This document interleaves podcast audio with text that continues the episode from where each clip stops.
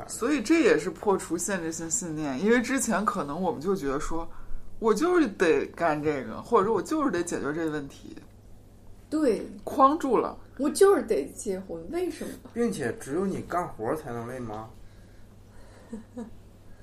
你你你在一个生活中一成不变，真的那是最累的。这一年给自己的要求是，我每个月尽可能的要把赚的钱花出去。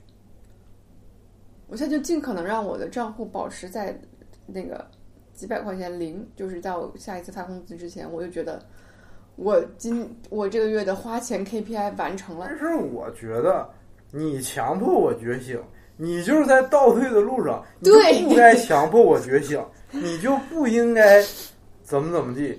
嗯这个念头想着想着，就变成你不应该，不应该，不应该，你应该怎么样？你应该放下那些执念，你应该怎么怎么样？我又在用我的思维去强迫他来走我的思维，我认为。我认为他不应该用他的方式来 嗯影响我。嗯，同时你不应该这样，你应该怎么样？你有个不应该，你就有个应该，这是二元的嘛。嗯，我就用这个二元的思想，就是说，你应该放下你强迫我的这个觉醒的执念，嗯你放下它，嗯你就又精进了一步。他就是放不下，这就开始来这样，然后我们就开始对冲。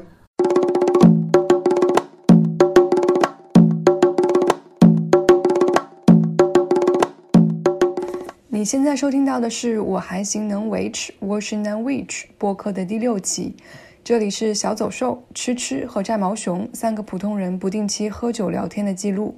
我们在这里记录成长的片段、蜕变的过程和生命中一次次向内看的旅程。听完别往心里去，反正我们也都是瞎说的。在这期的上半段里，我们回溯了自己在疫情期间经历风控的故事。聊了聊 emo 这种毫无逻辑但无孔不入的情绪状态。这期的下半段，我们更深入的探讨了每个人处理 emo 的办法，也分享了许多这半年来关于向内看这个母题更深入的观察和感受。that could be so beautiful to 现了一个终极终极大法，就是氪金大法好。报复性消费，嗯是报复性啊，就像就是消费，就是在。我分享一个我对存款和，我有一阵儿是我我我就是要求自己，就是前几年哇，我今年必须要有多少的存款，然后就比如说我一一个月我得把我是这种赚赚死工资的人，现在能有七千多万？你在 也没有八个亿左右吧。我这一年给自己的要求是，我每个月尽可能的要把赚的钱花出去。没有存款焦虑了。对，没有，而且我就觉得你，需要拍片儿吗？就是我我我我真的就是没有工不是个人层面啊，跟你工作没关系。工薪阶层，你个人需要拍片儿吗？我给你解解释一下，工薪阶层吧。比如说，我现在觉得我现我现阶段，你让我存一年能存个几十万，存个二二十万、二十万，硬存有什么意义呢？现在通货膨胀都已经成这个样子了，我存下来能干啥呢？我是想不明白。一个存款七千多万的人说：“我要把每个月攒，不是每每多少来？每个月攒的十万二十多万啥呀？一年啊，一年攒的十万二十多万都花出去，这什么七千多万？没有七千多万的事儿啊。嗯，我现在就尽可能让我的账户保持在那个几百块钱零，就是在我下一次发工资之前，我就觉得我今我这个月的花钱 KPI 完成了。那这是一挺大的心理转变。对，嗯这是非常大的一个心理转变。就是我觉得，就是我现阶段我没有办法通过储蓄来获得什么财富，它肯定不是通过储蓄来获得的。而且就哎我现在我最近也是，对吧？我在疯狂花钱最近。对吧？而且像我、我们这种，你你也不没有不养小孩，也不养家，你现阶段你存你你你你不是说你一下就能存几千万，你可以去干个什么别的事业，你他妈的存个几千块钱一两万块，你干啥呢？现在能干啥？就是你看，就是尤其前几天那段时间，反正我花了那么几笔吧，干什么事儿我几个月之后再告诉你。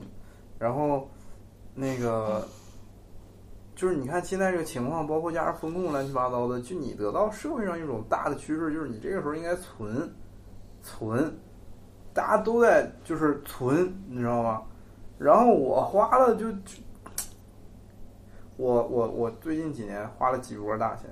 就是这次应该是第三到四波，这个在我就可能跟你们是没法比了，但对我个人就是纵向的去比，就已经算是一个比较大的一波。然后最吓人的是，我一点儿都不不不害怕，不惋惜，或者是没有就不觉我不觉得这个钱我花错了，或者说我不觉得这个钱不该花，或者说我不觉得。我现在应该存，你们愿意存你们存，就是就是那个感觉，你知道吗？我也不知道我，是吧？可能明天我就活不起了，活不起活不起了。既然今天我必须花，就是那就是那个感觉，对对，就是真的就就随到院儿的那种感觉。嗯，我就是啊觉得钱谁先花这个钱，谁先花的就是谁的，就是那个你花到了，花到位了，你是去吃好的、穿好的。你那个东西通过你吃好的、穿好的、住好、用好，享受到好的服务，或者是你买了呃很好的，比如说买了很好的，呃，就是房子装修了、弄了车，或者你买了个包，它的那个能量回流到了你那那那回流到了你身上，你哪怕去做个脸，do your face，或者是买了很好的护肤品，它回流到了你身上，那个那是带不走的，那是嗯，那是流动到你身上真实的能量，我就会变成了一个这样的一个思维。我我最近这笔钱，就是是应该可以说是我很早就想花的一笔钱，但好是好奇但是买车了，不不是不是不是不是那些东西，就是，但是我一直没有找到一个很好的契机，去，或者找到一个很好的地方，去花这个钱，然后就是最近就，感觉时机到了，然后，契机也来了，然后我就，就想都没想，然后。确实还是留留一个卖个关子，你知道吗？过过一段时间再再跟你们说。需要一个神指，嗯，他这个这个钱是有有反馈的，投我我到时候会会会会跟你们说。啊股票啊，不是跟钱没有关系，跟钱什么东西都都没有关系。我们没有想知道，不知道听到的人就是咱想，咱是不是说跑了？嗯，说到这个阴怎么度过 emo，然后说到了氪金大法好，哦哦哦，对，我要说这个，我还我还有有一个想分享的一个东西，这个不是我从任何书里看到的，我是突然有一天莫名其妙的在脑子里自己就是发展出了这么一套方法，我可以分享出来，它对我暂时有奇效，快说，然后我不知道 能不能就是解释明白，我尽力去说。就是，哎呀，我想想从哪儿说，我调个姿势，稍等我一下。哎呀，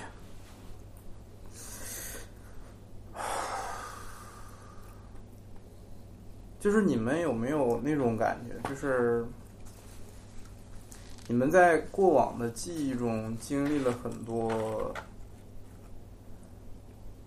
好的事儿、坏的事儿，就这些记忆是一个时间段或者是一段经历呈现在你记忆里的。嗯，它可能是，呃，你渴望已久的一次旅行，嗯或者是它可能是你渴望已久的见到某个人的时候，或者相处的那段时间，它它可能是任何事儿，在记忆里。但是你发现，你在你记忆里能回忆起来的视觉和片段非常非常的多。但是，就像我们一直在讨论的，你期待已久的事情，当那个事情来的时候，你并没有很开心。嗯然后，往往那些很开心的时候，都是一些意外之喜，都是一些你没有想过的那个场合，嗯或者是他怎么着，哎，突然你就发现那天下午，过得特别开心，但是这是你从来没有 plan 过的，嗯，反倒是你那些期待已久很多的记忆，你会特别开心。同样相反的，你有很多 emo 的时候、紧张的时候，或者说你担惊受怕的时候，嗯，然后这个事情过去了，你往往又发现，就是这事儿你又，你当时在那紧张什么呢？都没多大的事儿，嗯对对对，对吧？对，然后你总结一下，你就发现，就是《心流》那本书和当下那些书里讲的，就是因为你你你期待的那个事情来了，你走到那个事儿的时候，其实你你在想的是其他的事儿，你并没有在那个事儿里，嗯，所以你没有办法全然的感受到那个当下给你带来的那个那个满足，嗯，对吧？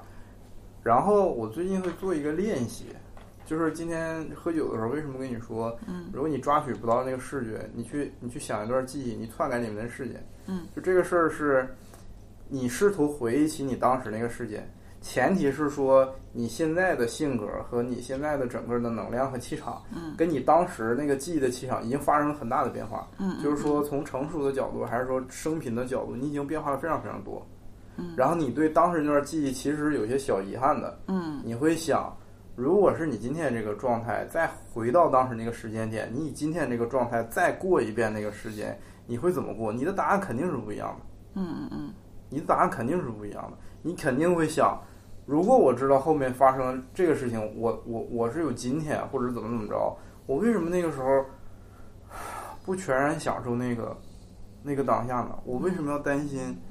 后来怎么样？我为什么要担心他怎么样？我为什么还要盘算这个事情？这个事情，我可能什么都不会想，嗯我就在公园玩，我就在公园玩就好了。嗯，这个在你记忆中是可以实现的。嗯为什么？因为你潜意识你知道后面发生了什么，并且你知道当时是所有的事件。你你你还是你，你只是换了一个精神状态，你你 relieve 了一下那个，就是 relieve 嗯重打那关，用一个新的 approach。嗯然后你就会发现，我操，原来那个时刻可以那么的爽，那么的放松。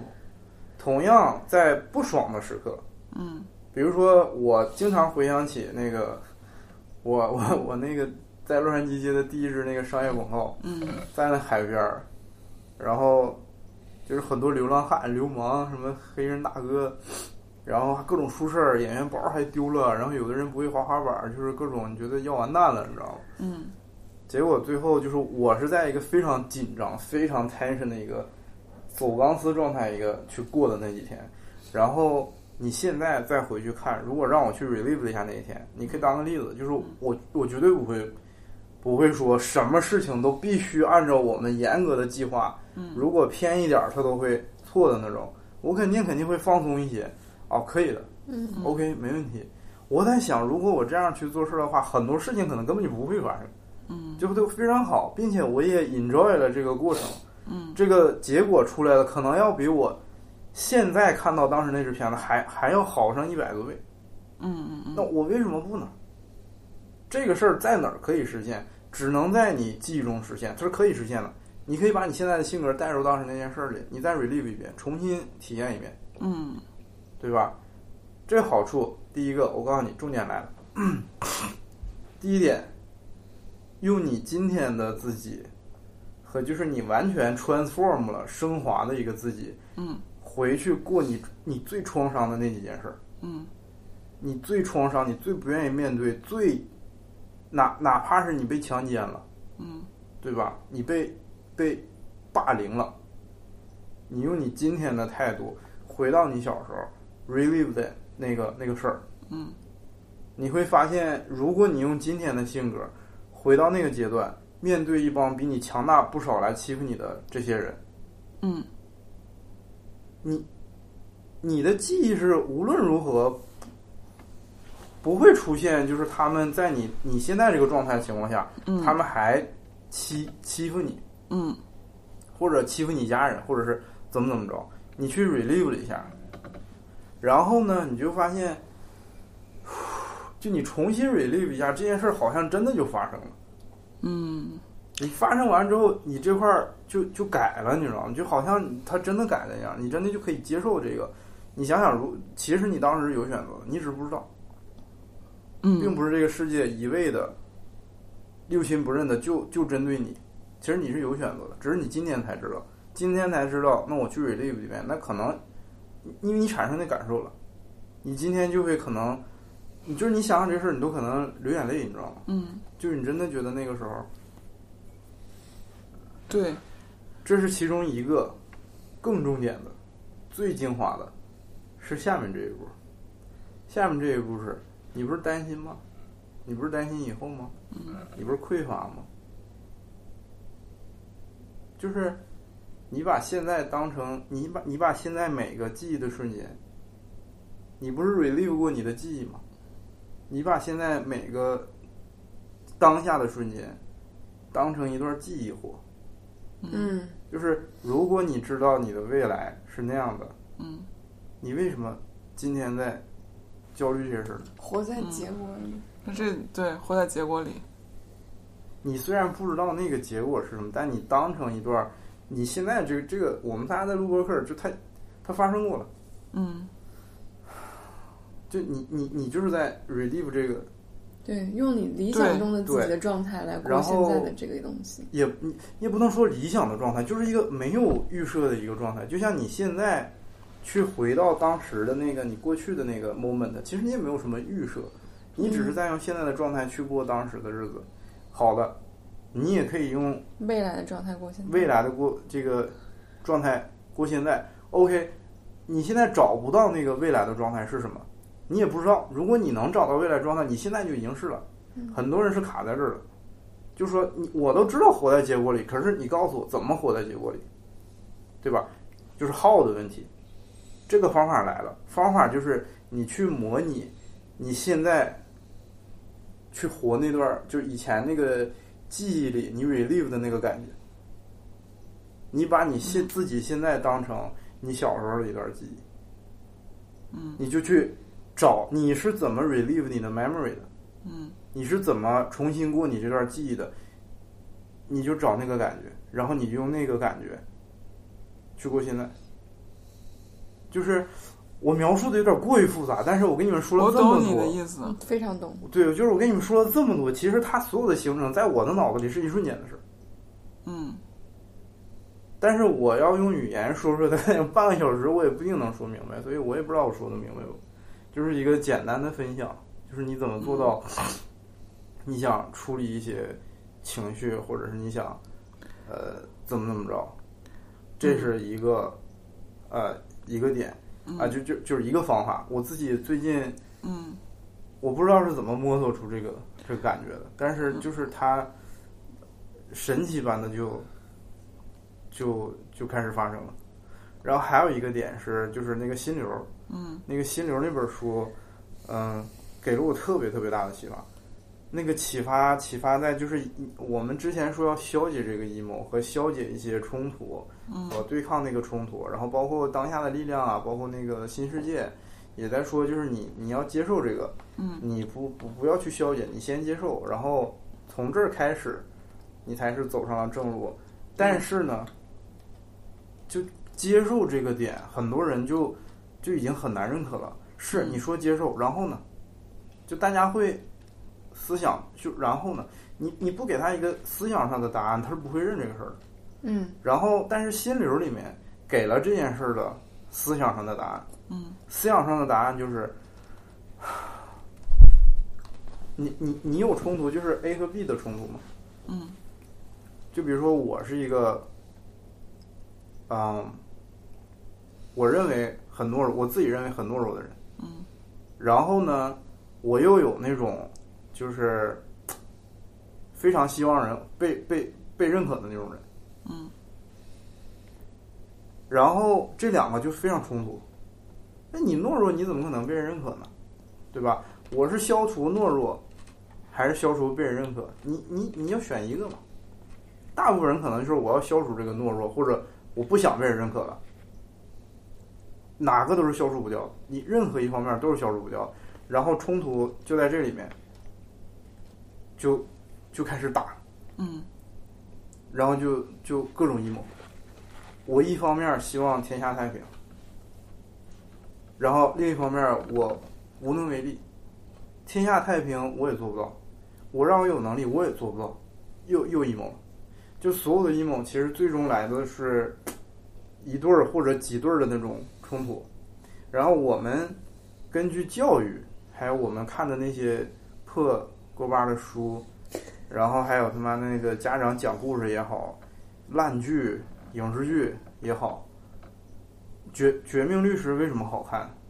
就是他完全不回避这啊风风骚律师，他完全不回避这些东西，嗯他完全的整合，他不脸谱化人，嗯他不平面化人，这个人好就是坏，坏就是好，嗯，他是合理，他成立的。嗯但是你看很多那种无脑的东西，它是两，它是那种的，嗯，它它是二元的它是对，它是二元，它它是让你看的爽，但与此同时，你爽的同时，你只要被娱乐了，不是你只要娱乐了，所有被加在娱乐里的这些东西都会给你造成影响，你就会认同，哦，这人就是应该伪光正，你人就应该诚实，你人就应该正直，嗯。谁说的？你你现在在生活中拿出一个特别正直的人给我看看，诚实吗？每个人都诚实吗？我不信，对吧？但人诚实有不诚实的道理。然后呢，因为这些人看了这些破东西，他认为我有一些私心的不诚实，这是有罪，这不对。然后他就开始又开始打，明明他没错呀，对吧？嗯然后那个心流里那本书是这么讲的，就给我特别大的启发，就是你，比如说我很讨我我不想活在我们家这件事的阴影里，我每次想到这件阴影，我都会特别特别的闹心，嗯特别的闹心，尤其想到我妈嗯的那种一些一些嗯能量上的东西，我会特别闹心。我一方面在特别挣扎的想爬出来。嗯另一方面，我一只脚深深的陷在那儿。然后有的时候我能爬出来，但每次我一想到这件事儿的时候，我又被神仙陷进去，就这又是一对冲突。然后我最近的这几年的主主要矛盾就是挤在这个上面，然后后来是怎么消解掉呢？也是加上游泳的原因。有一天从泳池出来，我又想到这个事儿了，然后这个事儿就像一个嗯、习惯一样，就你不用想。他只要出来，你感觉到了，我操，完，我知道我歇逼了，嗅到了那个味道。就那个感觉。但是又是很神奇，你突然意识到一个事情，就是你想到这件事情就会歇逼，嗯这个事儿本身就是一个事儿，嗯你在很努力的往出自救，或者你在努力的往你自己想要走的方向去走，这也是一个事儿。嗯这两件事儿是不是你？哪个是你？你想消解掉的哪个部分？嗯我肯我肯定按自然来讲，我是想消解掉。我一想到这个事儿就歇逼的这个 A 事儿，嗯对吧嗯？B 事儿是我一直以来坚持的这个路。嗯我不想让 A 事儿来打扰我的 B 事儿，所以我必然要想消解这个 A 事儿。嗯所以我这么多年为什么一直冲突？我冲突在哪件事儿上？我就冲突在 B 事儿必须要消解 A 事儿，要碾压 A 事儿，但这个 A 事儿是消解不掉的。嗯所以这个时候的整合接受，不是说我接受行，你可以用这个词儿，你说接受，嗯你接受这个 A 事儿在，B 事儿也在，接受 A 事儿在，人家就问了，我为什么要接受 A 事儿啊？嗯我我凭啥呀？我图啥呀？他就在这儿，我图啥？我图啥要接受他？你这话这么说，人就不接受。但你换一个说法，心灵里就换了一个说法，心灵里说你是 B 事儿，嗯你也是 A 事儿，你也可能，你也可以是 A 事儿加 B 事儿。嗯就你在这个 A 圈儿 B 圈儿外面套了一 C 圈儿，你是这个 C 圈儿，并且你不仅仅是 A，你也你你不仅仅是 B，你可以是 A 加 B，在不同的场合，你可以拿出不同的面相，你是一个更丰富、更复杂的一个个体，你并不是单一的一个 B。嗯如果你想变成单一，OK，你可以是 B。嗯，你想单一，你也可以是 A。嗯你想复杂了，情况需要了，你可以是 A 和 B。你为什么只给你 B 的选择呢？嗯嗯，都说的是同一件事儿，但是心流里说那个就，我突然就觉得，我操，这个理智上能说服我了。就是我把，我一想到这个事儿，我就会变得歇逼。嗯这件事儿本身看成我的一部分，我，他就是我呀，我就带着这事儿了，嗯，对吧？我需要 A，你需要我干活的时候，我就是那个牛逼六亲不认的导演，嗯对吧？嗯你需要我去这个那什么的时候，我也可以，就是我一想这事儿我就歇逼，嗯，对吧？你让我去拍一个贼他妈 emo 的感情片儿，我就必须变成 A 加 B 啊，这个选择我是有的。嗯你你总比我六亲不认，但我不了解这份感情，嗯或者说我只了解这份感情，我不会专业技能。我这个时候是统合的，我可以做这个任务，我的可能性是变多了。然后你把每一件事儿都能意识到，比如说我一想到我操，我我要干什么，或者是怎么这么烦人呢？你不整合是因为你没有意识到它是你的这个反应就是一件事儿。嗯。如果能意识到这个反应就是一件事儿，你拥有它，嗯。它是一个选项，你也可以是那个，你不需要把它俩捏到一块儿，嗯。你不需要把它俩强行的怼到一块儿，它就是它，它就是它俩可以隔绝。你是在它圈外画一圈儿，这大圈儿是你，哇，这个分裂方法就特别牛逼了，大括号、中括号、小括号，嗯。哎，你这个让我有一天很一样的一个感觉，就是，就是说，哎，那个我会意识到说，我现在在打 A 游戏，A 游戏打着打着会让我觉得有点烦，有点没意思。然后我的一个哎觉醒就是，哦，我我我我打游戏嘛，那我换个游戏打，换个张地图打，换成 B B 有 B B 地 B 地图打。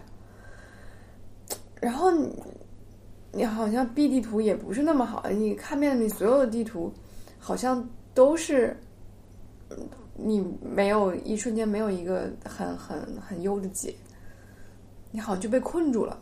有点程度一定程度上你，你作为一个游戏玩家，你就好像我现在进哪个地图，我都是哇，要么就拼死搏命，要么就是那个嗯钻山洞，然后跳虎穴什么什么的，好像这些地图都是这样的。然后有一天我突然明白了。我可以不打游戏，我可以去吃饭，我可以去逛街，我跳到更大一层。我为什么？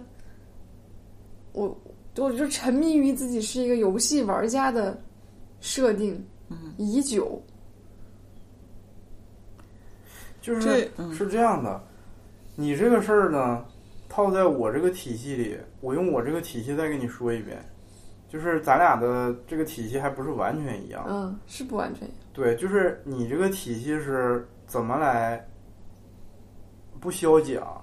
是怎么来整合这个东西？就大家对整合就一直都在说整合，你整合你自己，你接纳你自己，你接受你自己，大家都明白这词儿听了一万遍了。但是怎么接受、怎么整合这个事儿，其实真的每个人有每个人的方法。我只能分享，就是我主观里面觉得还非常就对，只能说是对我有效。你们可以试，就是其他人是可以试，但我不保证这个东西对他有效。你刚才说的那个东西，就是你认为打游戏这个事儿对你来说就开始受阻了，然后你想到这个事儿的时候，你会觉得你自己受困，然后你去选择去吃饭、去逛街，去这些都是事儿，这些都是事儿。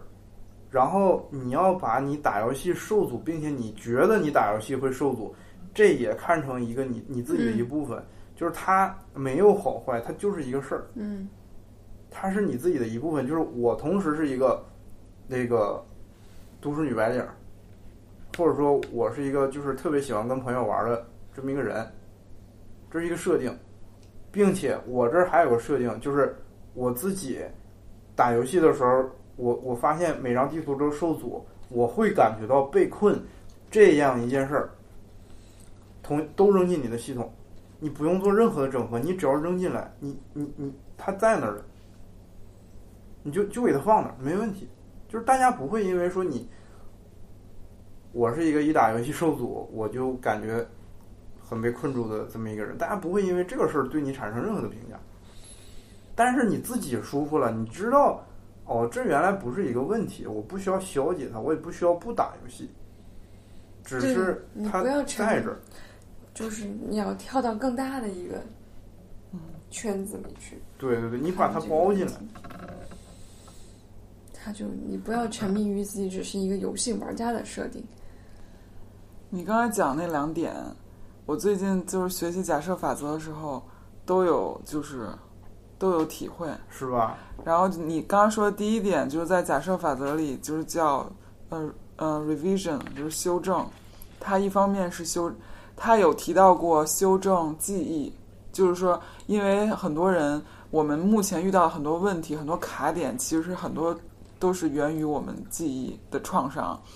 然后，所以可能可能很多时候这些创伤会再次涌来，在涌来的时候，就是用这个 revision 的方法，就是修正。其实就跟你刚才说的一样，你就重新的重演一次，按照你你你你觉得就是新的方方法，就是去重演一次，来去解决你的这个记忆创伤。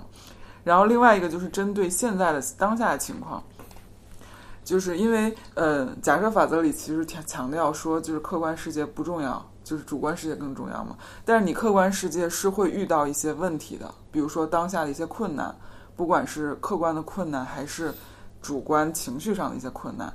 但当出现这些困难的时候怎么办？就还是 revision，就是就跟你刚才说的一样。但他那个他那里的方法，意思是说，就是你在心里要有一个明显的区，就是你给自己树立一个形象，就有一个旧的自己和一个新的自己。哦，对，就是你必须跟之前是不一样的。对，然后你要在心里跟旧的自己告别。其实这个旧的自己就是现在的自己，然后你心里要想象有一个新的自己，然后你就是再用新的自己面对当下的情况。所以跟你刚才说那个很就是你把像，现在当成一段记忆，或者对。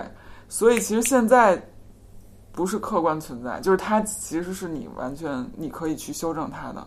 基本上是我觉得是一样，只对是话不一样。对，所以就是我我刚刚就觉得就完全其实是对得上的。然后第二个那个你看的是啥书？嗯书的话，就不是你你说的，你这个是在哪看的？就是我我最近是有两个，一个就是嗯、大的理论就是假设法则，哦，然后书是有一个叫内维尔的，他是假设法则的，内维尔戈达德、对对对。天赋的对对对还有 Alan Watts，对对对，天赋的力量，我最近看天赋的力量，然后嗯，七本，那我我刚看了天哦，但天赋的力量是很多本书的集合，是。嗯，对。然后那个我还看了很多的博主，因为每个博主他会去讲他对这个内维尔的一个理解，所以刚刚就是说的那个你说的那个，其实我就有在别的博主就有听他们讲过这些方法。然后你讲第二个，就让我想到那个假设法则里讲的那个限制性信念。然后他就是也是强调说你要抛除一些限制性信念，就是尤其是我觉得，嗯、如果我不了解这个假设法则之前，不了解这些东西之前，其实我会发现我对我自己有很多限制性信念。就比如说，我会觉得我就是一个什么样的人，比如说我就是一个，嗯我我我怎么能朝九晚五呢？就是或者是我怎么能就是、就是跟大家，就是我想要与众不同，我怎么能跟就是做这么俗的事儿呢之类的？我只是举例子啊，就是可能有很多对自己的一些假设，即使即使是这些假设是你觉得更好的，但他们仍然是一种限制，因为在某些情况，这种假设可能就是不 work。对你需要用另外一种，可能跟它相反的，但它你你你必须相信这些面相都是你，你不能把自己框定在我就是这个里，所以这就跟你刚才说的，我觉得就是一件事儿。这是心流里说的，这不是我说的。嗯，呃，对，但是我看但是我嗯。特别认同，就是他他说这事儿跟其他人说的一样，嗯，只是他用了那个那个让你更理解，对这种？更理解哦，嗯原来接纳就是放那儿不整合，你就接纳整个这个事儿就完了。对，但最近这个事情就是给我特别大的一个颠覆，就是我觉得我整个颠覆三观颠覆。啊 in a good way，就是因为我觉得我之前是一个限制性信念特别深的人，我也是，我因为我老觉得就是我我是什么样，我对，而且我以前还有点引以为傲，就是我觉得我特自知，就是我觉得我知道我自己是我特自知，就是而且我还觉得哦，我这我就是要成为什么样的人什么的，我而且我都觉得这些是很好的，但是我现在就是觉得这其实是我的阻碍。就是如果我要完成更嗯更大的事情，或者是我有更多的想实现的事儿，这些都是我的阻碍，所以我必须得就是抛开。这其实我我体会到这些，可能也就是一个礼拜之内的事儿，就正好赶上咱咱录这个。解佛经也是什么叫妄念？理解非常就是我忘了是在哪儿看到一句话，说没有什么比，啊、一个思维的发生更令人可怕的事儿。嗯，就是你想成为什么样的人，或者是有志青年，就那些标签儿，国民你知道吗表率，强国有先有锋，志青年？有追求，嗯啊，上进，就是这些标签儿，好像是给我们塑造了一个价值，就我们觉得这是对的。嗯，你只有这样做才能，包括你，就尤其是风控期间，就是北京、上海这两个城市上当之后，你如果不在朋友圈装出一副非常努力的样子，没没有人搭理你，就是你你就会被瞬间遗忘。嗯。就是那些还抓取着成就感，不是成就感，就是关注感的人，他们在朋友圈里，虽然他们什么事儿都没做，嗯。但你看他们就是特别活跃的，什么发以前的照片，嗯。然后发，哎呀，哪哪个东西又出来了，就是这种，你知道吗？就是他们会，当然他们也会得到他们想要的 attention，但是就是就就会觉得他们也秉着是上进的心态，并且他们真的相信自己，非常的上进。嗯。非常的努力，他他们在打拼，嗯。这种打拼感嗯。是，就就像就像毒药一样，是我没说你错了，嗯。对吧？我没我没说你错了，但是是是一种，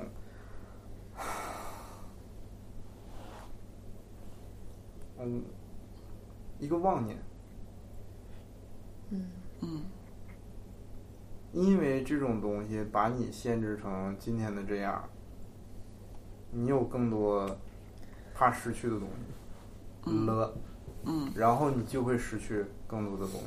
对你有你越害怕越会就从逻辑上，它也是通的。嗯我我我我知我知道你那个嗯，啊，又说跑了，说哪儿去了？没有，就是 是怎么我们咱们一般是不是说到最后都是这种啊，对，说说飞了？emo 的状态，怎么去？我们已经开始在给那个解决方案了，已经跳过了 emo 大赏。但是确实是我我我我最近基本上不怎么 emo 了，就是在我开始发现这些东西之后，啊因为这个真的是非常最近的事儿。嗯、而且我觉得，当我可能通过一些更多的练习，可能更多的修正自己的记忆之后，我可能能更好去对抗这对种情他绪。他是就是啥呢？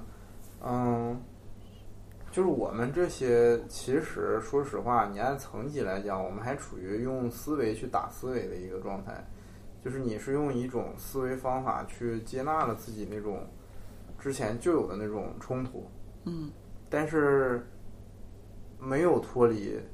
呃，就是你从真正的修行或者是什么开悟那个角度上，你其你其实这种做法是没有脱离嗯。呃思思呃思维的，嗯就是它不是直接导致你提品或者什么一个手段，but 嗯就它是一个在你日常中，就是你你这些就相当于小刀，就是在磨，你知道吗？嗯最后那个你完全消除思维、没有妄念的那个、那个、那个、那个修炼，那就是临门一脚。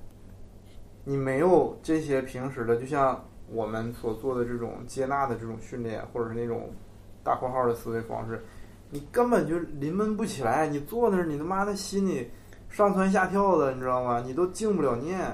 嗯根本就不可能。所以说，很多人说：“哎呀，我修行我就去打坐去就完了。”你打吧，你是马云，给你十年让你打，马云成不了佛。我告诉你，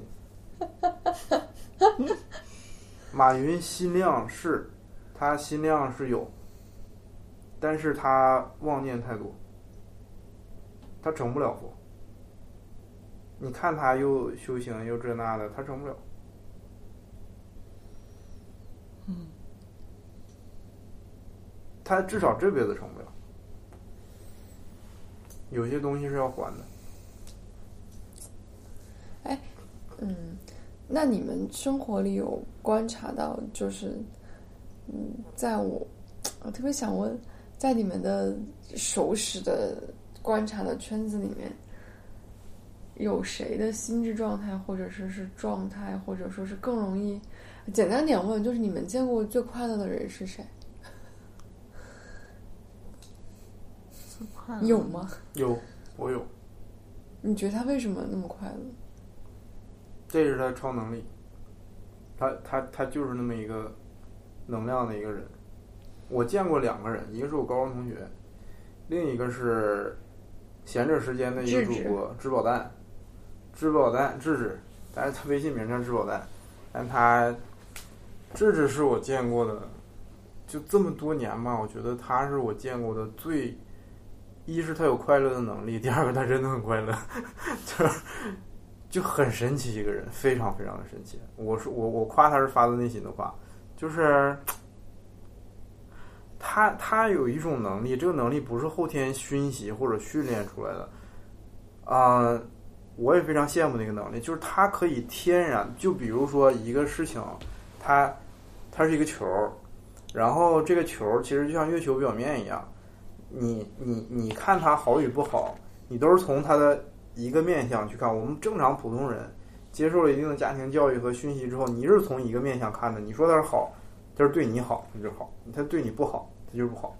然后我们经常会受限于我们自己的视角去看这件事儿，但是智智他天生有一种能力，就是他可以，他那个视角乱动，你知道吗？他那个视角可以天然的，如果这个视角对他没有利，就换到快乐的视角去。他他同一件事儿，他可以歘一下，就是非常快速，就是瞬间他就改改了那个视视点了，这件事情就变成一个特别好好好笑的一件事儿。特别容易自洽。对对对，然后就是智智，我我我我也跟他交流过，就是你就发现你你在这个人身边，你会自然感受到一种无拘无束的那种，没有没有任何压力，并且他是就是你会理解为什么小张跟智智他俩是常年的这种搭档，并且呃一时半会儿是不会不会被拆散的那种。对，就是你问这个问题很很很巧，我第一个想到就这人，就没有悬念。我说另一个是我高中同学，他是另一种表现形式，他跟智智还不太一样，但是他也有他的那个快乐的点啊。智智是是转换视角能力特别强，然后他真的是非常自洽，他不是装出来的，他也不是后天训练出来，你明显能看出他转换视角的这个速度是他性格里自己带的东西。嗯，他小的时候一定就是那样，所以就是你说很我我很羡慕，就是这个能力我非常非常羡慕。对我现在也在，因为我我认识了他之后，我很多的那个，我发现自己身上有很多就是这个能力是不不不行的，就是照他来讲是差了十万八千里，然后我再去。我有的时候碰见那种特别需要他的精神，又没有办法就是联系到他或者问他有什么意见的时候，我会套用老罗的那个同频术，就我想如果他是在这儿，他他会怎么想这个问题？他会以什么视角看这个问题？嗯，就是我也在练习我自己的这个能力，所以，嗯，并且我我觉得是有长进的，对，是有长进的。然后我另一个高中同学就是，那高中同学就是一个感染力特别强的人，他他妈的，嗯，但很真实，就是那个人很真实。他是有一次，呃，我之前还不明白，他运气非常好，就他就是跟杨超越那个性格很像。嗯就是一个纯乐天儿。就你你我们当时刚刚有那个校内网的时候，咱们刚有校内网的时候，他去了大连的那个欢呃什么发现王国吧主题公园儿去玩，拍了一组照片，就是特别多的照片。然后你看别人去花那个发现王国拍照片，就凹造型或者是什么这那的那种，他完全不的。就他在里面是一个笑，就是真的特别笑，你就感觉你看的那个照片，就是你好像就在他身边跟他一起玩一样那种感觉。他就能给你对，然后一度让我产生了那个暑假我也想去发现王国跟他一起玩，我什么都没准备，住地方也没定，然后什么都都都都没弄，我我就想跟我爸妈申请一下，我说我想去大连玩，找我朋友玩，我被被我爸我妈说了。就他们说你这些东西你都准备了吗？你就这么去，你就他们就评价我说我做事儿不周全，没有考虑。然后我当时就特别受那个受打击。然后后来上大学了之后，有一次也是我们冬天就可以玩雪嘛，我们那个江边就有那个用雪铺的那个滑梯，然后你可以租那个游泳圈，坐着那个游泳圈从上面滑下去。然后他就看那个东西，她就是一个一直特别有童趣的一个一个女生。然后我跟她走到那儿的时候，我说：“哎呀，咱俩溜达溜得了。”她就站在那个雪圈那个公园那不动步了。我说：“咋的？你想玩去吧？”哎呀，我说这多少钱？看看我，不行，我请你玩吧。然后一看，一个成人圈五十块钱，两个成人圈一百块钱。但其实我有点不想玩儿，你知道？我说你你玩吧，我给你买，我给你整个圈，你去玩去。然后这时候吧，来了个电话，我就去接电话了。电话接了。可能也就非常短，几秒钟，还好像还是个推销的电话，然后我就几秒钟我就撂了，然后我回头我一看他眼睛发亮站在原地，手里拿了一张五十，嗯，我说咋着你要请我呀？然后我一看那个五十块钱上面还有那个土和雪，就是地上那个雪，就是有点脏，嗯，然后他就就那样，就是就在那抖，然后眼睛他也不说话，我说我说你你啥意思？我说我不玩儿，然后说你玩儿去吧，在我脚底下捡的。然后我说你这个扯淡，我说你自己掏的吧，真的真的。然后我说那先让我玩儿，啊，然后他手这么一搓，是两张，两张五十。然后我说那那就我们当时象征性找了一下，没有人说觉得丢钱了啥的。然后我说这太巧了吧，天意了。我说走走吧，玩去吧。然后我们五十块钱租了一个圈儿，我没玩儿，看他玩剩九十块钱，他那个礼宾大厅被改成一个煎粉铺子，嗯就吃那个我们东北有一种小吃叫煎粉，还有鸡汤豆腐串儿，很好吃，我最愿意吃。五十块钱吃那，五十块钱玩儿，哇！那天下午玩的真的，你就是完全没有想到那天下午能那么快乐，你知道吗？然后后来我们又去玩雪去，就给它埋起来了，就给它埋成一个雪人儿，然后就是，哇！就整个。我我当时什么也不懂，二零一八年的年初，我嗯只把这事儿当成一个巧合。后来我开始接触这件事儿之后，我发现那个根本不是巧合，就这五十块钱也不是巧合，嗯就是我我我我能想到的，我我我我接触过的最快乐的两个人啊，都是女孩儿，男孩儿反倒没有，我身边的男生都非常苦逼，真的没有很快乐的。男嗯生不是应该 更简单一点吗？很奇怪，很多那种你看到那视频里兄弟哥们儿啊，那些他们身边的朋友，那些很快乐的人，但是我我的朋友好像我没有那种哥们儿，勾肩搭背、称兄道弟那种哥们儿，喊一句吃夜宵去啊，全寝室出去了，我没有。走啊，也不知道干啥去。对，没有。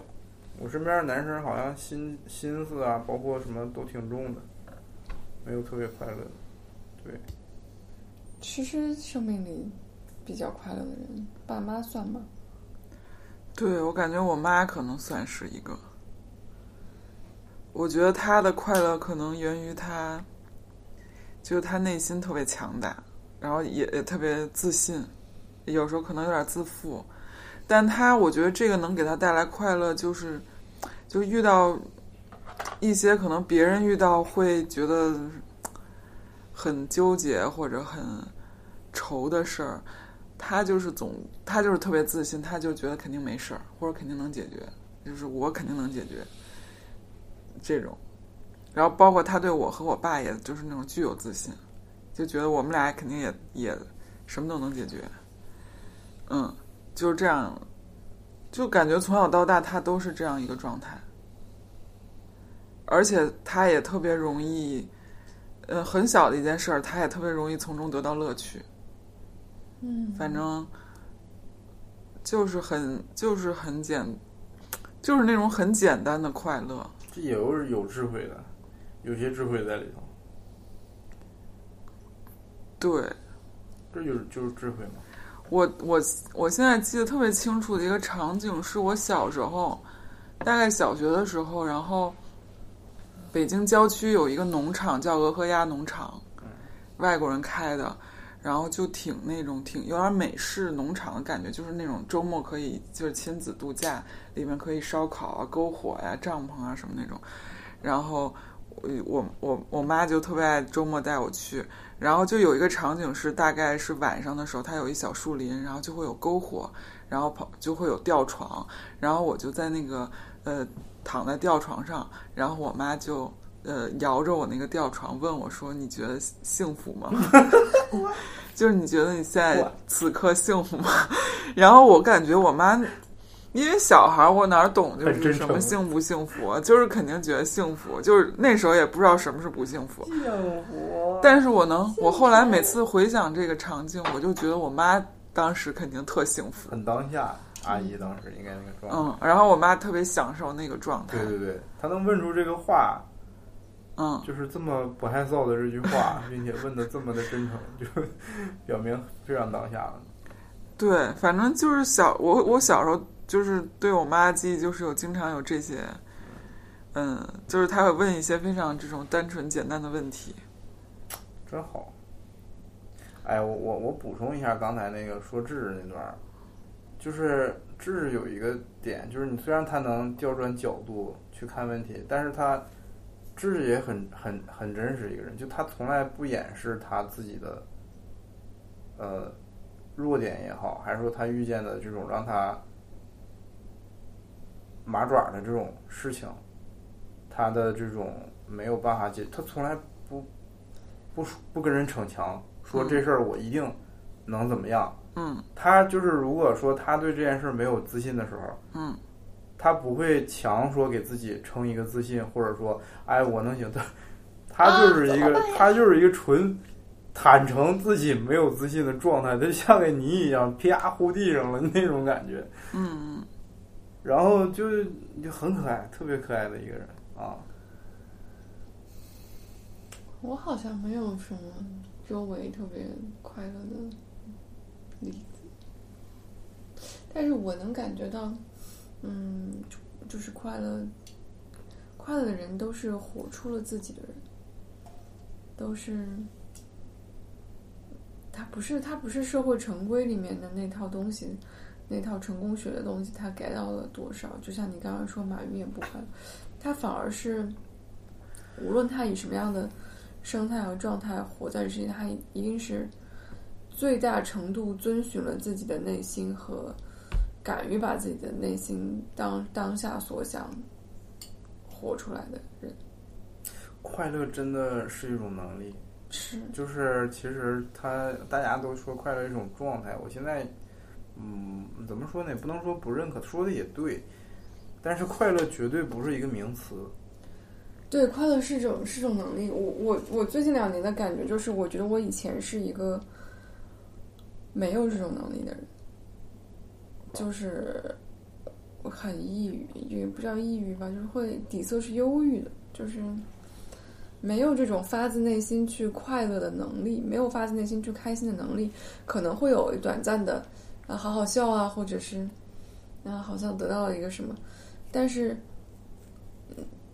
他你你让我自己主观的能动性的想去开心，发自内心去开心，好像很难。我做不到，但是这两年，一定程度上也是感谢疫情吧。我觉得，但是我觉得可能不一定是疫情，刚好它不是因果关系，它是时间关系。就是在二零一九到现在，我觉得我是变成了一个能够有这个能力的人，知道，就是我会变成了一个我也能感觉到，嗯，可以发自内心就快乐的人。我我感觉到这个变化。你你这个体现在就是，你觉得你这段时间就感受到的快乐，就是具象的哪些时刻会让你感觉到？就是真实，就是真实的时候，当下，就是就是最最真实的。就有没有例，就是例你经历过的那种例子，就是你特别哎呀，真的好好好好，就是感觉很好的那种时刻。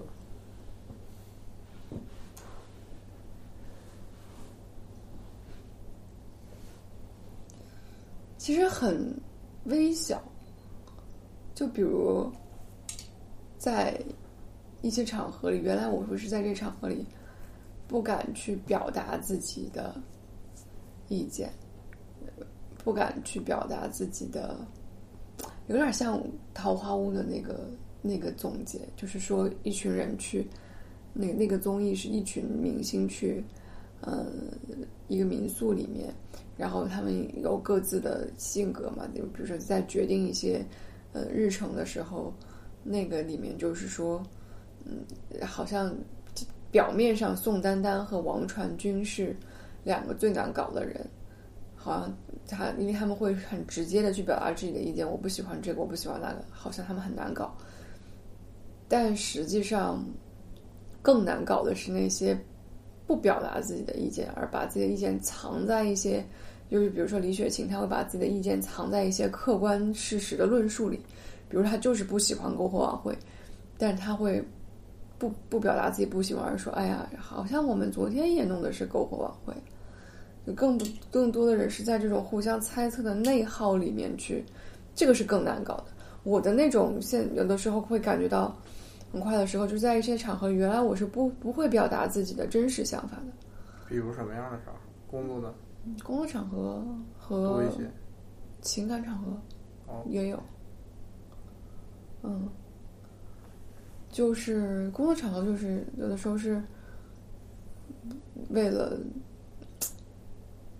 以前假想中的一些要保持和谐而去保持和谐，后来会觉得你在这样，其实你也是在代偿，你表面上的和谐，你你会代偿一些未来的隐患。对，而在你最真实的表达的时候，其实是最简单的解决方法。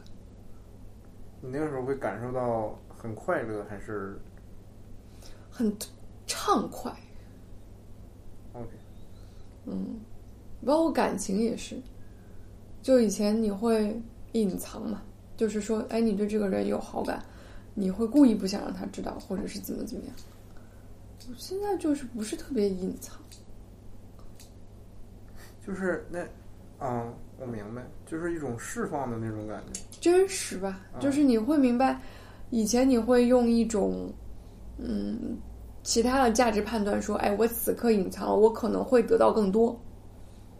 我此刻啊维持着表面上的和谐，我可能是会得到更好的利利好，更多的利好。嗯，后来想明白了一件事情，就是这个东西都是会补回来的。那此刻当下你自己是怎么想的？是什么样的想法？就把那个东西活出来，嗯，是最呃快乐好像还是有一点儿，比这个还更啊，就是你你你快乐在体现在，创造了一些事情。比如这个播客，哦，那那那你之前你是说你之前不快乐吗？你做这个播客做的，不是不是，这个播做出从从做做这个播客开始就是很快乐的，就是创造就创造一些事情，会让我感觉到非常 OK，这个嗯这个是这个确实是能感觉到。我我我们当时那个是啥时候做的？在一个那个酒吧里 vintage 的酒吧里，朗朗园对朗朗园儿，对，就随口一说嗯，说你要把每次喝酒完了之后都录下来。啊，嗯那天好像是说了好多金句，咱们嗯，然后那阵儿好像播客刚开始流行，我们觉得哎，我们也可以搞一个。那时候还比较功利的，对，后来就发现啊，这个东西我们聊的这事儿不适合功利，嗯，攻不起来。真是公不起来，来不动。没事儿，一没人几人听，第二听人发现听不懂，走了。嗯，主要咱们每次都是可能聊三个小时，最后一个小时就是贼贼干贼干贼干货，但是可能听到听到，听到最后一个小时的人可能也没几个了。所以我觉得我们是个亲友团播客可。以把那个重点像每期似的剪到最开始，你知道吗？倒叙对倒叙，我觉得听我们这个播客的人都是我们的亲友团为主，对，都是娘家人，以及一些关心身心灵、都是娘家人。关心身心灵话题相关的。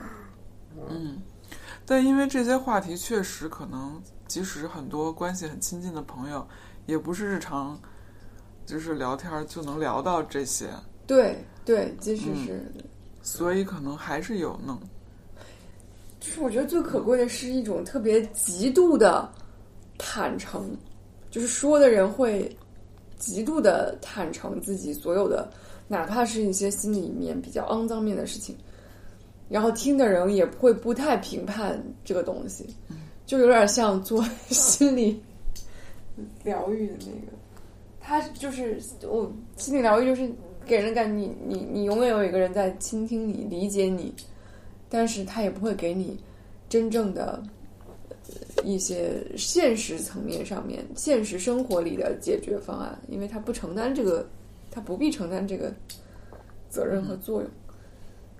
但是他的倾听和理解和站在你的角度去复述，你会感觉到一种被理解、被深深的共鸣的那个感觉，是非常非常疗愈的。哎呀我想起心灵捕手，嗯，心灵捕手，哇塞，就是因为我前两天刚看完那个蛤蟆先生去看心理医生，嗯然后就是感觉很很像，但是又，嗯，怎么说呢？我之前很多年前就是略览过，但是其实当时没有那么大的感觉，只觉得这片儿到最后怎么就怎么就好了呢？看不懂，你知道吗？然后后来就是我前两天我又看了一遍。就是你说的那个倾听陪伴，所有的这些东西，最后引导到的是，他他把自己那个东西就是整合到大圆里了，他不是排斥，他也不是压制，他也不是屈服。我觉得马达蒙那个角色有有一个有一个场景，哇，我感受特别深，就是他跟那女的睡完觉，我不知道你们看那个。看没看？他跟那女的睡完觉，其实马达蒙是一个特别，就是他自己知道自己，他他自己很天才，然后他嗯就很排斥去提及他小时候的那些事儿，他也知道他没有人对他这个事情，就是所有人是无能为力的。然后那个女的好像就一直想去刺探他，就是说，哎，我能，我能帮助你。然后马特达蒙就是说，你知道个屁，然后就给他一顿骂，然后就是说。你你知道我我非常穷吗？你根本你爱我吗？你了解我吗？怎么就是反正就最后不欢而散就走了，走了完了之后，就这女的就是就一顿大哭嘛，就觉得，然后也很委屈，然后最后那个结局就是，那个那个心理医生一直在告诉他马特达蒙，就是你小时候经历这些事儿。不是你的错，不是你的错，不是你的错，都不是你的错。然后马特达蒙真的就是接受了，就这个事情，有一个人有一个外界的力量能够告诉我，这不是我的错。我哪怕是有这段经历，它也是我的一部分。但这个事情，如果是我的错，我就会，我有这样的人生，我就会一直排斥他。但就是因为那个那个人跟他说，他一直不是他的错，然后他就接受了这个，就是说他是我自己的一部分。我没有必要排斥的，我只是有这么一段人生。嗯，然后他最后就决定自己开的那个车去找那个姑娘去，然后就当时我我就感觉他跟那姑娘睡觉吵完架，嗯，那事儿就在我的生命里发生了无数次。嗯，就我每次跟一个之前，嗯，在呃有一丁点儿就在和和。一个亲密关系中就有一丁点儿进展的时候，我就会特别狠的把那个人推走。嗯，就是因为他们，我我会觉得他们自以为可能知道我所有的，呃，就在我的眼里，他们特别自大，嗯每次都是。然后我的心里就是就是想你你你懂个屁，你懂。然后那段那个时候，我就觉得就会把他之前所有的那些付出好感，就是去瞬间像上头了一样，就全都忘了。然后只剩下当时的那个自大。嗯其实现在想想，并不是他们自大，而我自己有问题，你知道吗？就是我自己会觉得，就我我不能接受那个那个那个感觉，啊，我那天发现，其实，嗯，我们的身心灵之路，就在这三年，好像就是疫情发生这三年，然后我们每个人，就是都是在经历这这三年里面经历了一个相对来说比较大的挫折之后，促使我们在这条道路上一去不复返，而且每个人精准对应一个面相。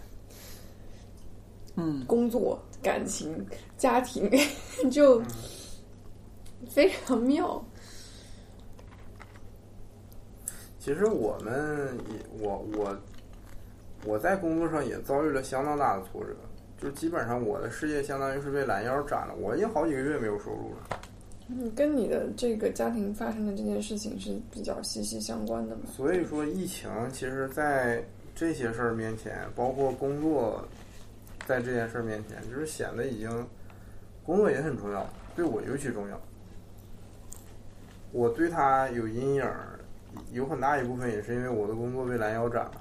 这个事儿，我无论如何在理智上是很难很难接受的，嗯，非常难以接受。但是也是最近，就是不知道为什么，就是 接受。我我不是接受了，就我换了一个角度，就是我套用 A 圈、B 圈、C 圈，没有我套用质保蛋的视角，套用智智的那个思维，就是你想想，一个产业如果带你这么的不善，你你为什么要给他好脸色看呢？你可以潇洒转身。然后我现在就是这么想的，我虽然不知道我转到哪儿，但是我暂时不会搭理这摊事儿了。嗯，我暂时不会去 care 这摊事儿了。你们愿意，你们愿意谁谁，你们愿意干啥干啥，跟我没关系，我也不想管。嗯，就是那种那种感觉。这片该死的破这么沉重的频率的土地上，能生出什么时空玩家吗？不可能，对吧？嗯那既然又不是你想做的东西，你为什么要去迎合它呢？你迎合它是为了什么？嗯，就是我真的开始考虑这个问题了，所以答案就是，就是你你想通了之后，你突然就觉得，嗯，你你自己玩去吧，对吧？我都不舔你了，你们愿意谁谁。我执被消，就是我执被消弭，那个执念不在了。但是也有一部分，就像陈总说的，你的那种无力感，就你累了，真的是累了，嗯不想搞了。对我其实就是我风控时候卡住的那个问题，就是我觉得我当时之所以那么那么难受，就是因为我我在那个问题上，我觉得我不知道推推不下去，然后推不下去呢，我就会开始怀疑自己，我会觉得是自己不够努力，我可能还没有试过足够的方法，或者我还没有投入足够的精力。你这个心态特别像我当时决定去相亲的时候的心态。我为什么在这个事情上卡住了？是因为我不够努力，还没有投入足够的足够的方法。对，但后来我通了的点是在于，我其实完全跳出来了，因为我当时之所以卡住，是我其实完全陷在那个问题里，那个问题是我的世界，然后我要解决这个问题。但是我后来发现，其实那我可以不管这个问题，我可以就绕绕过，我可以走其他的，就是我我就不管这个事件，我我还有很多其他的时间，我可以嗯换一条路或者怎么样，就是，而且那个我我我这么想了之后，我马上就来了很多灵感，就是我可以怎么怎么怎么怎么做，所以就觉得说，就跟刚刚你那个情况其实很像，就是如果真的就是卡住，就是你不要硬卡你没有也不要怪自己对，真的是就是想的是，你待我不善，我就回头呗，就是没没有什么这那的，好像我拉你能把你挽回来一样。我这么多年回想我对我跟这个产业的关系，我就是一个舔狗，真的呼呼之即来，招之即去，那种二十四小时待命。然后我真正喜欢的东西什么什么，我都为了它牺牲了。就像我当时为了背那个 GRE，都没去音抽音乐节一样，我很想去的。第四年我发现，妈的，我我们，你根本不需要考 GRE，就就是一个讽刺，你浪费了三年的时间，你最后发现不需要，就是傻。然后现在也是，就是你，你有的时候就为了等那个活儿，或者说，哎呀，你你觉得这三个月可能就会有活儿找你，你错过了这一个，你不知道你错过了多少多少那个嗯那个可能性吗？我自己就会给自己下这样的审判，然后你就好吧，三个月过去了，你想要的东西，或者是你真正感兴趣的东西，你没有接手，或者说你没有去尝试，你你脑子里总在想那个可能性，嗯，然后三个月到头你还什么也没干，对吧？今天跟你谈好了，哎，你你把三个月留出来了，然后疫情来了，风控了，活儿无限期推迟，你你是个咱说心理上，你是你有点才华，你心里不那么强大的人，你很难受这个的，嗯，对吧？而且这不是一年的事儿，一次一次、无数次、反反复复这样，我操，是个人他都累了，我觉得我也可以累了，嗯，对吧？就，所以你就是你你把这个事儿，我也可以累了，这句话说的特别扎心。对，就是看了之后你就觉得累就累呗，对吧？我不干就不干了，能咋？所以这也是破除限制性信念，因为之前可能我们就觉得说，我就是得干这个，或者说我就是得解决这个问题，对框住了。我就是得结婚，为什么？并且只有你干活才能累吗？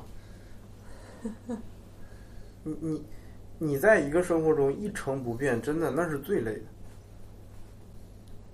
谁说啥也不干就不可以累呀？对吧？就是真的是，我就觉得这个很多概念性的东西太荼毒了。就我们总看他们这不好，啊，一定程度上，我觉得疫情救了救了人，救了。他可能是地球的一场阴谋，他可能是一场病吧，但是这个病也是你这个这个挫折也是救了很多人。对，救了一部分，对只能说一部分。一部分很多人也因为这个事情，而遭遭受了很多吧。嗯，就是也很沉重的代价，就是你看不见的地方。对，嗯但是他们的代价也很沉重，并且他们还可能要遭受更大的代价。这个我们是不能嗯，不能忘忘揣的。嗯对，但它会让这些就是我们这样的幸存者会，也不一定。这个也是，嗯，怎么说？你可以说像我们这样的幸存者，OK 的，没问题。但是肯定不是所有人。嗯很多人会把疫情疫情结束的那一天，很多人会把他他认为这几年他失去的东西报复性的抓回来，嗯这种是最可怕的，最可怕的。但是更大的可能，相信宇宙啊，他们越是这样想，他们越抓不回来。那可能肯定是这样子。唉，总是觉得一体两面吧，他也给了一些机会，给了一些自省的机会，给了一些向内看的机会，给了一些你外在都安全感丧失了之后，你只有向内看才能有出路的机会。但是你你没发现，其实向内看，我们说起就三个字儿。我们这么几年从做这个博客，大家一起互相讨论这个事儿，你你总结一下，我们做了多少不同类型的尝试，每一个细节的节点做了多少调试，我们就像一堆程序员一样，就是在写一个代码，挨行修，挨行修，挨行修，挨行写，然后挨行又修。就是已经不计其数了，就是这个尝试，并且都是根据每个人不同的那种尝试，它其实非常精微，它不对，非常非常的精微非，常精微，一点儿一点儿修，并且我们还会有更多要修的东西，嗯更多精微的那种东西，就是只能说我们互相明白，这已经非常难了啊，当然也不难，但是就是听众，这个真的只是只能说是有有缘有缘有缘你就听，对，有缘我们就嗯。连着，啊。而且这个确实得有亲身的体会对，才对。就是最近也有很多观察嘛，就是我会发现，呃，像心理学啊、玄学啊，或者就是哪怕所谓的正念冥想、呃，心灵灵性这套东西，在主流的这个话语圈子里面，在网主流的网络上，更多被提及了。就像人民日报尤其明显，人民日报最近的九宫格都他妈很像那看，我惊了，你知道吗？我觉得还是有点高人。嗯然后会有很多，然后包括就是看我们一开始聊这个播客的那那那个时候，没有那么多什么正念啊、法则、正念营啊、冥想营，现在就是新中中产阶级的一个正念营啊、书写营啊，是不是很多？我都没听过，嗯，可能我是无产阶级。我会发现就特特别多冥想课啊、瑜伽呀、算命啊、命理啊、人类图、MBTI 呀这些东西，就是嗯一脉相承的出来。对心理学、对心理咨询的接受，然后对疗愈师这些方面的东西，我很多，包括就是创业企业里面去搞正念冥想的，现在也非常多。也会有很多这样的课程，然后我也看过他们的一些课程，我觉得总体来讲是好事啦。就是说，这么多教你正念，或者说是让你去嗯冥想，告诉你冥想的一些好处啊，什么让你摆让你摆脱焦虑啊，无论他是从哪个角度上去切入的，是好事。你你你对自己的心灵的嗯观察啊这些。但是我自己的亲身经历就是说，就像我们三个虽然都还很常交流身心灵这件事情，但是我们走的路径也非常不一样，也非常差距很大。就是他，他这里面真的是每一个人都有每个人自己的一一个路要走，因为这个东西它是解决你。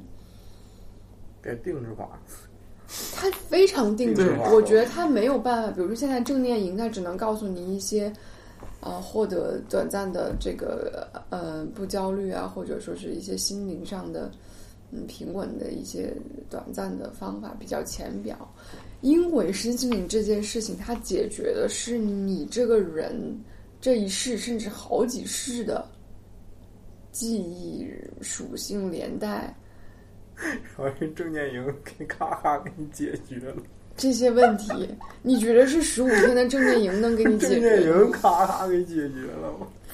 就不太可能了！就是他肯定还是正 念营正念，比如你参加了一个正念营是很好的事情，但是他就是只是一个，只是一个入口吧。嗯嗯，但后面还有特别特别多，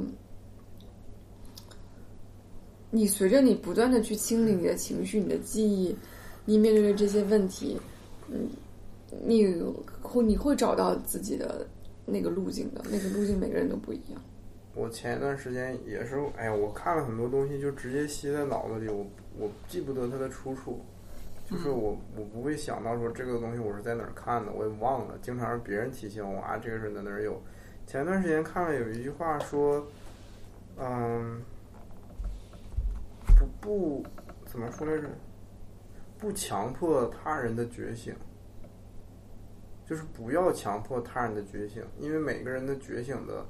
速率、方式和呃 pace 嗯都是定制化的。这个你的觉醒就是这个路，如果你去强迫别人跟你一样去觉醒，那那那你就没觉醒，你甚至在倒退的路上。如果你发现你自己在做做这件事儿的话，你就是在倒退的路上。你可以分享，但你不能去强迫让他跟你有一样的思维。嗯然后这个事情，你听起来非常简单，嗯对吧？你觉得这不就是我不跟人，就我我不跟你争，或者说我不跟你那啥，你到头儿你自己就到头儿了这件事儿嘛。嗯嗯但是我跟你讲，这件事儿，你看我听起来简单，实践起来难上加难。嗯，我跟别人还行，我跟我妈，我的天呐，经常失察，你知道吗？因为她也是在学在这条路上，就是去，她有她的那个那个自己的那个课，嗯。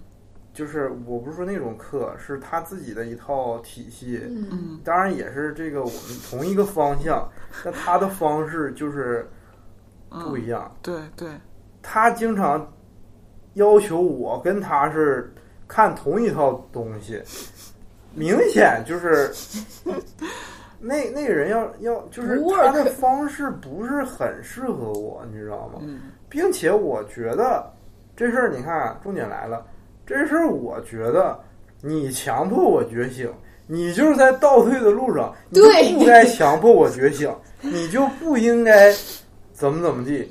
嗯这个念头想着想着，就变成你不应该，不应该，不应该，你应该怎么样？你应该放下那些执念，你应该怎么怎么样？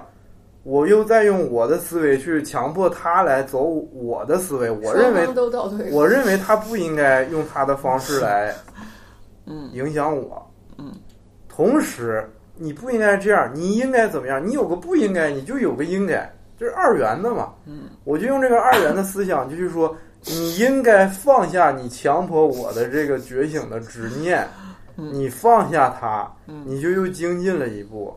他就是放不下，这就开始来这样，然后我们就开始对冲，然后就是你自己就就是发现你无意中就是陷到这个里头去了，嗯。然后然后觉得就是思思维这事情太可怕。了。你你经常是失察的，人经常所有的时候都是失察的，你根本意识不到你的这个思维，就包括我都已经看了，人家说，人家用一句话，用思维来告诉我不要强迫他人的觉醒，我都有预防针儿了，我还是就是你绕着绕着就 就进去了，你知道吗？就这事儿我想想我都觉得，哎呀。我下回我就觉我知就我就不说了，你知道吗？就是最近练习的，就是有的时候我发现他开始又强迫我觉醒的时候，我俩如果都对，我觉醒。对我俩如果全对冲，那这事儿就是杠一小时，谁也别得乐呵。你他希望你这样，你希望他不这样，都是希望嘛。嗯。你两个人有两份希望，你别管是对冲还是不对冲，那没好了。所以后来就是你说我就听着吧，嗯，你你说我就听着，我也我也不做评断，我该干啥干啥，嗯。对不？你说的我就嗯嗯，你开心就行，你不开心我也没办法。嗯。你你有你的路，我也必须学会跟你做一定的切割，就是这个是你自己要，你如果强迫不了我，你不开心，OK，那这就是你的劫，嗯，你就自己面对吧。嗯，就是我只能这么想，我也只能想到这儿了。你可以说我不孝顺，我就不孝顺了，不孝顺是我的一部分，对吧？我也有孝顺的一部分。对，就是你把这个事儿想到这个程度，你就非常自洽了，你知道吗？就就放浪形骸也是吧，那种感觉啊，嗯，还是还是非常爽的。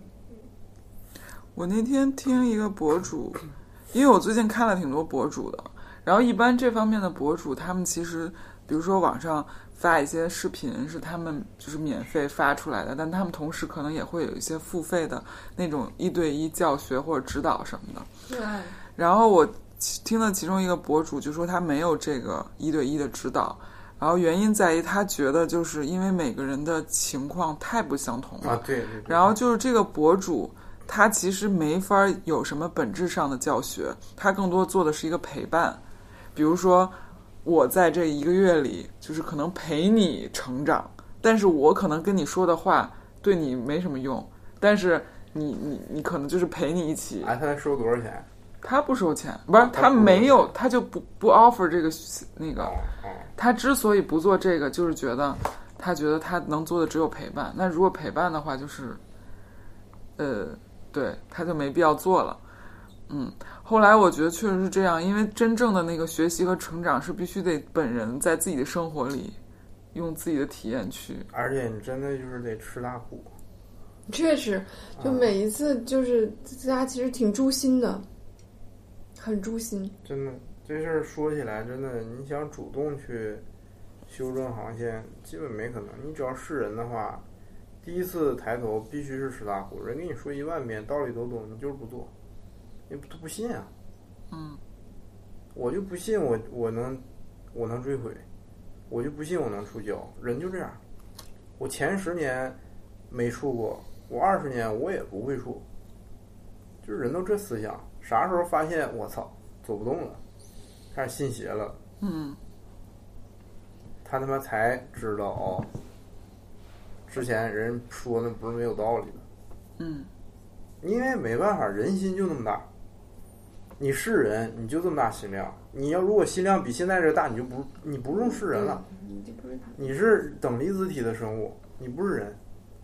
人心这么大，它就是有量的。你给你一定的福分，你一定盛不下，你肯定心里就开始犯嘀咕了。你犯嘀咕了，这事儿就来了。就我有时候看，现在有的人会发那种，你你见过那种商界精英的海报啊？就是那种演讲。然后有一天有人发给我一个，然后我我一开始以为是什么商界精英的海报，因为那个风格特别像，就是两个穿西装的男的，一男一女，女的是这样式儿的，我操男男的这样式儿的，然后底下是什么什么二十八天带你学会正念冥想，什么。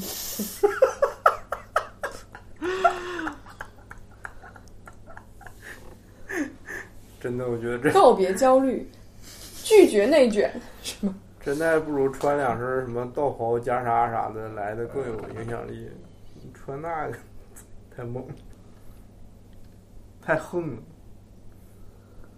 因为我就觉得这事儿它是没有办法被功利化，就是你正电影你搞一些公益的可以，但是它绝对成不了什么体系性的量级的生意。如果我是投资人，我是不会投冥想项目。嗯，对，就是真的想做这个事儿，真的就是随缘、随能量，就是他，他人该来，他自然就就会来。就像庙嘛，就我我最近特喜欢看那个什么皮皮格还是格皮皮那个粘粘牌那个那女孩儿，在 B 站上，她她她 ID 叫 P I P I A R，推荐一下 P P A R 在 B 站上，然后他就是一个每次搞三张牌，嗯，然后这个你就随便挑，你第一啊我也看测过那种对，哎，他就我们最近在小红书上 follow 了一个搞他在 B 站上也有。嗯，咱说的不会是同一个人吧？不是，啊，就是这个 PBR，我我觉得就是一个感受力、连接力特别，他他非常明白这个世界能量和频率运作的原理。嗯，他不跟你解释那些怎么运作，你就看吧。就你每错了吗次奇准，他天天都更，他天天都，哇靠，这准的要了命了。然后我们每次发弹幕，我说说吧，嗯我家监控你放哪儿了？就是 每次都觉得太准了，你知道吗？然后，并且每一张牌你发现说的不是你，就是不是你，说的是你，就是就是是你，并且如果今天没有你，那就下期有你，并且我没有碰到过这三张牌中没有我的情况，每一张都是都是准的。嗯然后我也不会去特意翻某个主题，就是我看到了，我就啊，我看这主题说你最近应该注意些什么，你怎么突破生活的困局，或者你我一会儿测然后你就看这三张牌，你就挑一个，挑完之后你就二倍速拉过去看那张牌他说什么，准到要命了。就是我觉得，他就是能量这个事儿，真的就是你，你真想让人去。跟你连接，或者说你真想让人去，那你就发这个愿，发这个愿，你做你自己觉得能做的事儿，剩下的就缘分，能够到人自然就来了。嗯，你想挣钱啥那另一回事儿了，对吧？就是觉得它是一个初衷就掉就是倒倒置的一个东西。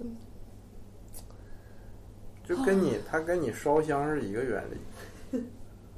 真的香三根香是有香相的，就是它高低不同的组合啊，它会有一个香相谱。嗯就古人包括什么，他总结出来的哦，烧成这个形状，它代表什么？烧成这个形状，它预示着什么？烧成这个形状预示什么？人在比如说，呃，有些亲人去世了，或者说你在沾一个事儿，他们都会烧那个香，三柱往上一放，它它那个香实时显示的是你现在能量的层级。如果你能量不好，你烧出那香一定不好，那香谱就对应的告诉你这是一个什么香。什么大莲花、小莲花，什么乱糟，每个代表什么，实时的去。它不是说你烧这香啊、它烧的好，就未来有好事发生，那是因为你在这儿，它才是那样的。你不在这状态，它也不不是那样的。然后那个牌是一样的，嗯，就是我觉得那个那女孩儿就是还挺挺嗯关注一下。灵力挺强的。我给你们分享过，有吗？不记得，我分享过，我说那人奇准。一会儿一会儿测的，一会儿测的。好了，今天聊完了。我酒还没喝完吧？哎来再干个杯我说还有一瓶，嗯，我还想喝。喝吧。可以那个聊点别的。录了这个？录了好久，录了三三个多小时。三个小时四十五分钟，几点了？你两点了吧？那不是那那屏开了吗？两点多了，开了。我去上个厕所，并且没有特别困。下抽根烟去。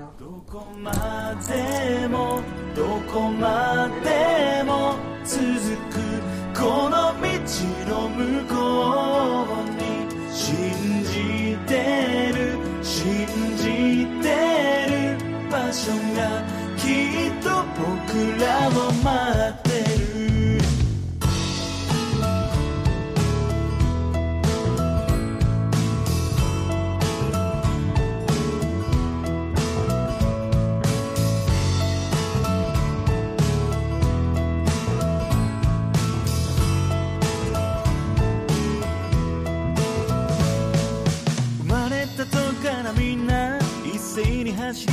れているいくつの出会いを追い越していくつの別れに追い越されて僕らは何を残せてるんだろう一体どこへ向かってるんだろう